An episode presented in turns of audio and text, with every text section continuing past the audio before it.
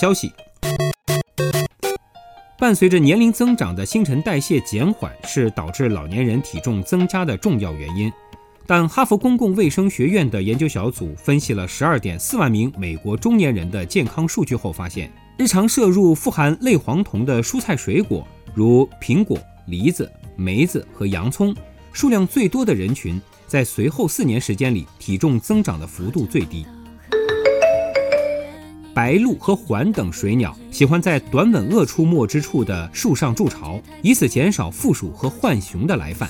佛罗里达大学的研究者日前观察到，原来鳄鱼也能从这种关系中得益，因为经常可以吃到鸟巢中掉落的雏鸟。与鸟为邻的短吻鳄体重平均要比没有水鸟邻居的短吻鳄高出十公斤。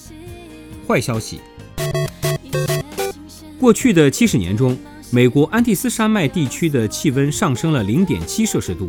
湖水蒸发速度远远超过自然回补速度，玻利维亚的第二大湖泊因此消失，其他湖泊面积也在迅速萎缩。这一趋势恶化下去，会导致整个安第斯平原的生态变化，令其从富饶的农业区变成不适合人类居住的荒芜之地。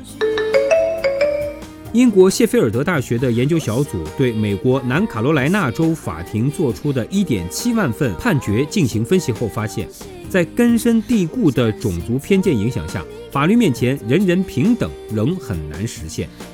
没有前科的黑人轻微犯罪者被判入狱服刑的概率，要比犯下同样罪行、同样没有前科的白人高出百分之四十三，刑期也相对更长。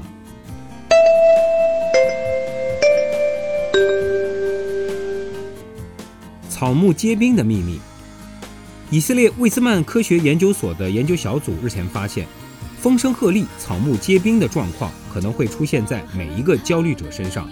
针对二十八名广泛性焦虑症患者的临床试验显示，过度焦虑者的大脑前扣带皮层经常处于活跃状态，而这一部位与人的学习能力和听觉处理能力相关，这就使得大脑对外部世界的感知因焦虑而发生扭曲。